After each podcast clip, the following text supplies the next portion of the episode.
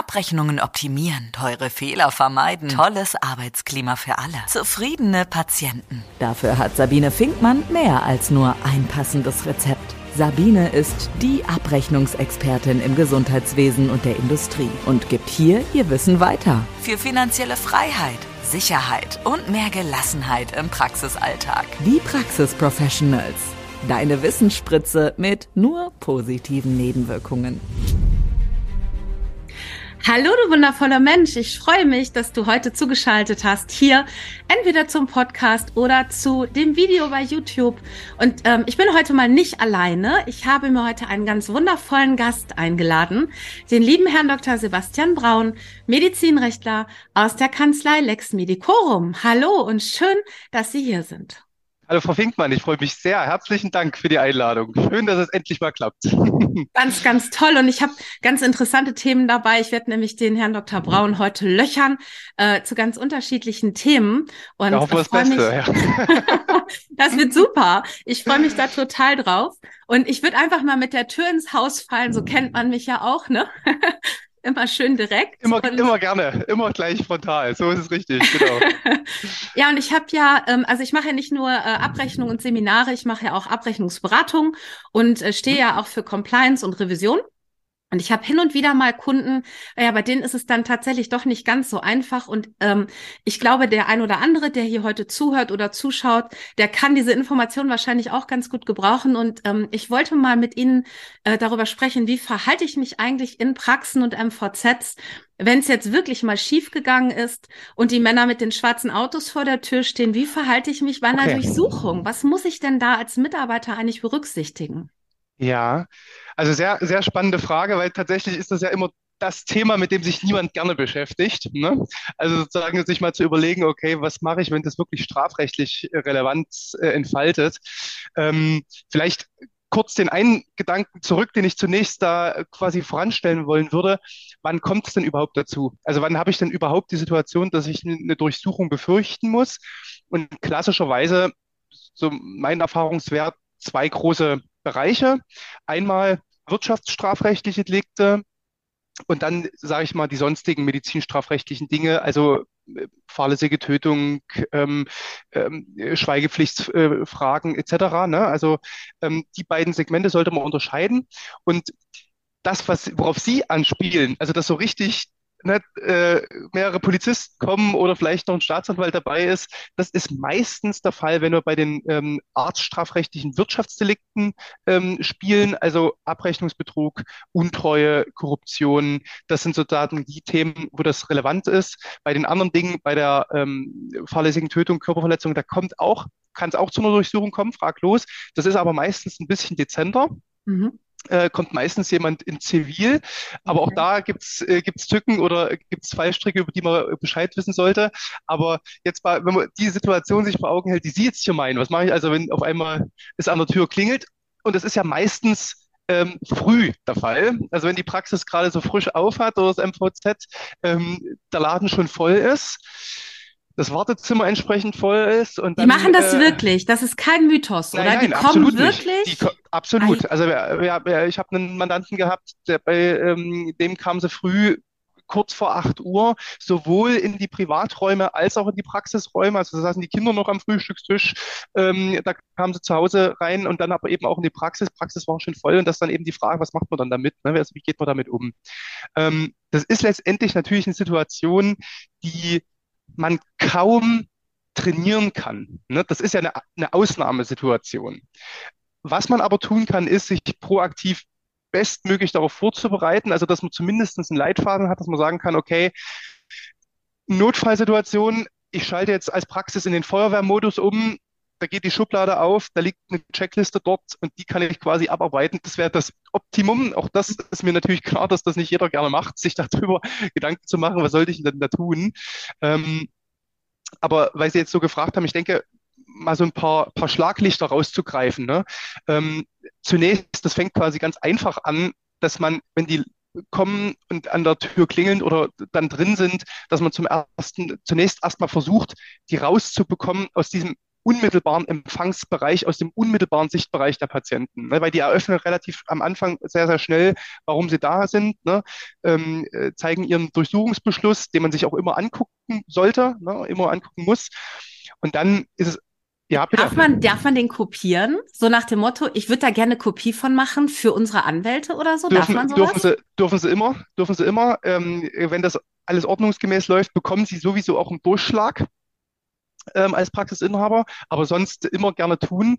Ähm, und dann erstmal quasi die Leute, also die Beamten, in ein separates Zimmer führen, meistens quasi das Behandlungszimmer des Praxisinhabers und dort quasi erstmal die Situation ordnen. Wenn der Praxisinhaber nicht da ist, also noch nicht da ist, dann den sofort verständigen und die Leute bitten zu warten, bis der Praxisinhaber da ist. Das muss sowieso passieren, wenn der Praxisinhaber der Beschuldigte ist.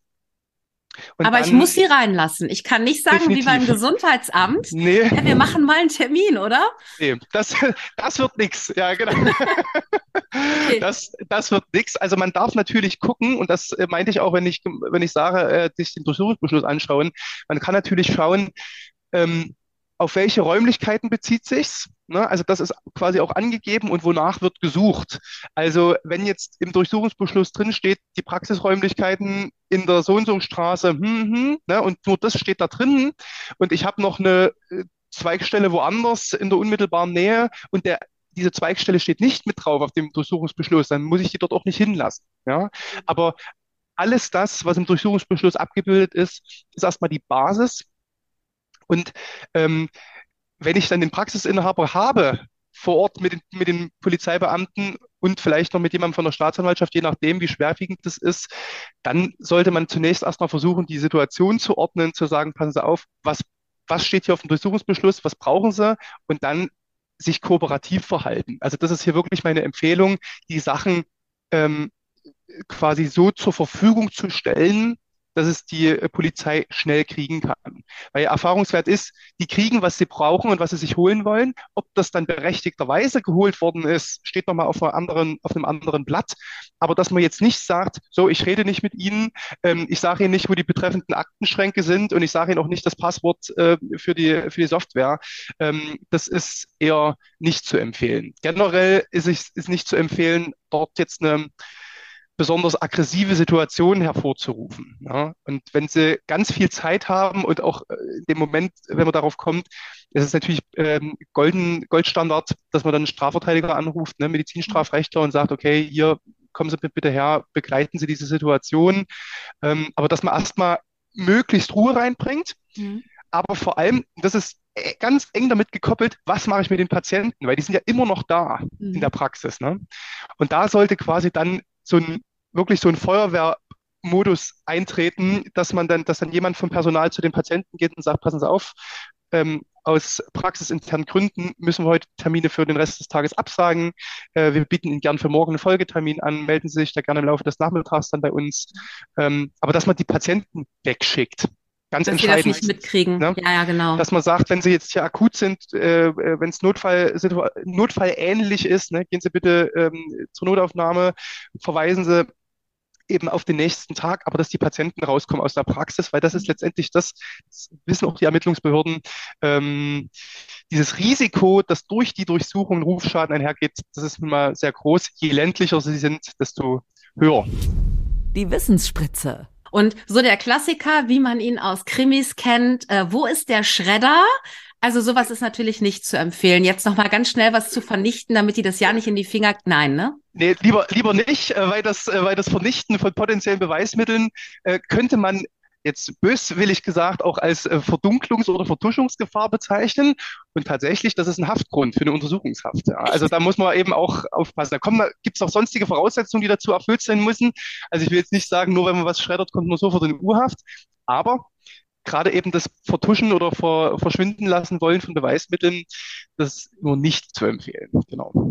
Und wie ist das, wenn ich was gefragt werde? Also ich stelle mir jetzt gerade vor, ich bin Mitarbeiterin ja. in der Praxis. Also ich glaube, also ich kenne keine MFA, die sowas schon mal erlebt hat. Mm, mhm. Aber das ist natürlich aufregend, glaube ich, und das macht auch Angst. Muss ich denn Rede und Antwort stehen? Also muss ich äh, Angaben machen, muss ich Aussagen oder kann ich sagen, äh, ganz ehrlich, ich kann dazu gar nichts sagen? Wie, wie, wie verhält man sich denn da richtig? Muss man eine Aussage machen, ohne dass jetzt, ich sag mal, ein Medizinrechtler oder Anwalt vor Ort ist und das unterstützt? Nein, also das kann ich schon mal sagen, das muss nicht geschehen. Wir sehen es vor allem auch dann, wenn wir die in den, in den Abrechnungsbetrugsverfahren, die wir betreuen, wo wir die Verteidigung machen und man sieht dann in den Akten von der Staatsanwaltschaft, man sieht dann sozusagen die Vernehmungen von, von, von Praxismitarbeitern auch im Rahmen so einer Durchsuchung. Ähm, und da sieht man tatsächlich die Diskrepanz. Ne? Und man sieht diese Schocksituation und die Leute wissen nicht, wo oben und unten ist, auch ganz nachvollziehbar. Ne? Und dann werden eben dann doch mal schnell auch Dinge gesagt, die man im Nachhinein anders formuliert hätte. Man meint vielleicht das Gleiche, aber man hätte es anders formuliert. Aber wie, wie immer macht der Ton oft die Musik. Ne? Und das steht dann nun mal so dann in der Akte drin. Ähm, Fakt ist, als reiner Zeuge, und das sind ja die Mitarbeiter meistens, muss ich in der Situation überhaupt nichts sagen. Ich muss die Angaben tätigen, das sollte ich machen, um das Ganze nicht zu behindern zu meiner Person, dass ich sage, ja, mhm. mein Name ist ähm, Frau so und so, Herr so und so, ich bin hier beschäftigt, jawohl. Ähm, aber man darf immer sagen, ich möchte jetzt hier keine Aussage tätigen. Wenn ich eine Zeugenaussage machen soll, bitte ich hier um eine schriftliche Aufforderung. Allein deshalb, weil Sie ja auch die Rechte haben müssen oder die Zeugen die Rechte haben müssen, sich selber zu informieren, welche Zeugenrechte habe ich denn? Und das ist einmal die Frage, kann ich die Aussage verweigern aus ähm, ähm, auch datenschutzrechtlichen Gründen etc. Aber vor allem weiß ich von Dingen, wenn ich die berichte, ähm, habe ich dann irgendwie selber das Risiko, mich der Strafverfolgung auszusetzen. Ne? Also ja, Aussageverweigerungsrecht, genau. Genau, weil ich stelle mir gerade vor, ich, ich mache ja selber sehr viel Abrechnung und ich habe ja auch ja. früher selber abgerechnet. Und wenn ich mir jetzt vorstelle, ich würde als verantwortlich für die Abrechnung jetzt in dem Rahmen eines, ähm, ja, einer Falschabrechnung eines staatsanwaltschaftlichen Ermittlungsverfahrens befragt werden müssen, dann ist es ja vielleicht auch etwas, wo ich mich selber belaste, wo ich mich ja gar nicht auskenne juristisch. Genau. Ah, genau. das ist gut. Also ja. auch da, ne, auch da haben wir, ähm, begleiten wir Verfahren, wo genau das passiert ist. Ne? Wenn jetzt zum Beispiel ein Abrechnungsbetrugsvorwurf ist mhm. bei mehreren MVZ vielleicht, ne, und dann sind einzelne ärztliche Leiter der MVZs irgendwie mit, mit im Boot, ne? Dann ist genau die Frage, okay, was ist jetzt der ärztliche Leiter? Hat er jetzt dort was gewusst? Hat er es nicht gewusst? Ist er jetzt Zeuge? Ist er noch Zeuge oder soll er mal Beschuldigter werden? Und da sind genau diese Fragen vorab zu klären. Und das lässt sich aber auch alles transportieren. Man muss es nur wissen. Ne? Und ähm, das ist nämlich genau der Punkt, dann läuft diese ganze Durchsuchung eben unter dieser Drucksituation durch. Ne? Man will quasi diesen Stress auch so ein bisschen da ja auch nutzen, um eventuell an Informationen zu kommen. Genau. Und, das, und das mündet ähm, auch zum Beispiel dann in das Ende der Durchsuchung. Und das ist auch so ein ganz beliebtes Praxisproblem. Ähm, jetzt stellen wir uns mal vor, Sie haben das quasi ordnungsgemäß gemacht, Sie haben sich kooperativ verhalten, ne? Sie waren nett und freundlich, haben jetzt niemanden behindert und am Ende der Durchsuchung sollen Sie jetzt das Durchsuchungsprotokoll unterschreiben. Und beim Durchsuchungsprotokoll kreuzt dann der ähm, diensthabende Beamte dann an, dass quasi alle Unterlagen, äh, alle Software etc. freiwillig herausgegeben worden ist. Das ist quasi dann schon vorangekreuzt und dann soll man das so unterschreiben. Uh. Ähm, und das machen auch 95 Prozent der Leute, ja, also sozusagen jetzt äh, nach, nach, den, nach, nach unseren Erfahrungswerten, nach den Mandaten, die wir hier betreuen, ne? ähm, weil, sie, weil wir merken, äh, okay, den, den ist gar nicht bewusst, dass es eine andere Möglichkeit gäbe. Aber tatsächlich, der Goldstandard ist zu sagen, nein, ich unterschreibe hier nicht, dass ich das freiwillig herausgegeben habe, sondern ich erkläre offiziell und juristisch gesehen den Widerspruch ja, gegen diese Mitnahme der Unterlagen. Damit habe ich jetzt nie, damit habe ich nämlich nur gezeigt, ja, ich habe mich kooperativ verhalten. Ich habe jetzt hier nicht Randale gemacht, niemanden beleidigt. Ich war einfach nur nicht hinderlich, aber quasi ähm, freiwillig im juristischen Sinne bedeutet, alles klar, meinetwegen, hier sind die Patientenunterlagen ähm, von den Patienten 1 bis 100, anhand deren Dokumentation soll jetzt nachgewiesen werden, dass, weiß, weiß ich, die 35100 ordnungsgemäß erbracht wurde im EBM oder sonst was. Und dann hat man aber ja Patientendaten offenbart. Freiwillig. Und dann kann, und dann frei, vermeintlich freiwillig, so ist es. Ne? Und da könnte böswilligerweise jemand sagen, na, was ist denn mit deiner Schweigepflicht? Und äh, dann rennt man eventuell sehenden Auges in ein 203 Strafgesetzbuch, also Verstoß gegen ärztliche Schweigepflicht. Und ähm, kann man alles vermeiden, indem man dort formal den Widerspruch erklärt. Rein, rein praktisch ändert das kaum was an der Situation. Ne? Die Gerichte überprüfen das dann und es läuft dann trotzdem in die gewohnten äh, Bahnen mhm. rein. Aber irgendwelche Angehörigen von Patienten oder die Patienten selber haben dann nicht auf der Basis noch ein zusätzliches Vehikel. Wahnsinn. Und ich habe am Anfang verstanden, es gibt so eine Checkliste. Das heißt, sie, sie helfen Praxen dabei, sich auf sowas vorzubereiten und haben Checklisten, die dann wirklich in der Schublade liegen für den Fall das. Wenn, quasi, genau, also für die Praxen, die sagen, ja, wir wollen uns damit auseinandersetzen, wir wollen da so eine ähm, Notfallsituation mal durchgespielt haben, dann machen wir das, genau. Ähm, entweder im Rahmen der Compliance-Beratung, ähm, wenn wir quasi sagen, okay, wir schauen uns mal die verschiedenen Baustellen der Praxis an, Abrechnung, ähm, Werbung, Verträge etc. Und da spielt das mit rein, aber auch immer dann, wenn wir Mandate bekommen, bei denen wir merken, hm, äh, hier könnte es sein, dass eventuell, während wir das Mandat gemeinsam machen, doch mal es zu einer Durchsuchung kommt. Und dann äh, geben wir dem Mandanten meistens so eine Checkliste an die Hand, wenn sie nicht schon vorhanden ist. Aber genau, das ja. ist sozusagen der, der Fahrplan dann. Genau. Fantastisch. Ja, und an der Stelle denke ich dann auch, äh, man denkt ungern über solche Themen nach, aber für mich gehört das schon fast zu einem Standard, der auch ins Qualitätsmanagement gehört, zu Absolut. sagen, ja. Auch solche Themen. Äh, ich bin ja auch jemand, der gerne Compliance-Richtlinien hat und Praxen das auch empfiehlt, zu sagen, hey, schreibt bitte auf, wie wollt ihr, dass hier abgerechnet wird, wie hier dokumentiert wird, um euch einfach auch abzusichern. Und da gehört sowas dann natürlich auch ganz, ganz klasse dazu. Ähm, das heißt, wenn jetzt so im Nachgang zu unserem Interview Fragen sind und der ein oder andere sagt, wow, habe ich noch nie drüber nachgedacht. Machen Sie auch Schulungen zu so einem Thema, dass man sagt, man macht eine Online-Schulung oder so äh, generell zu diesen Themen? Ja? Sehr gerne. Also wenn da, wenn da Bedarf besteht, kann man sich immer gerne an uns, an mich wenden. Ähm, wir machen Schulungen zu den Compliance-Themen, aber auch zu den rein medizinstrafrechtlichen Themen, zur Abrechnungsprüfung, äh, zu den ganzen medizinrechtlichen, medizinstrafrechtlichen Bausteinen, die sozusagen in einer Praxis eine Rolle spielen.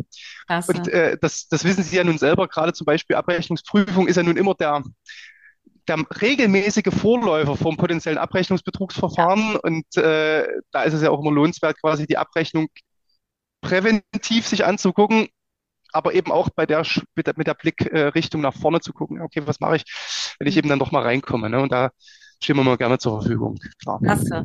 Also erstmal möchte ich mich äh, bedanken, weil das ist ja schon ein heißes Thema, wo man eigentlich nicht so gerne drüber spricht. Ich halte es aber für unwahrscheinlich wichtig.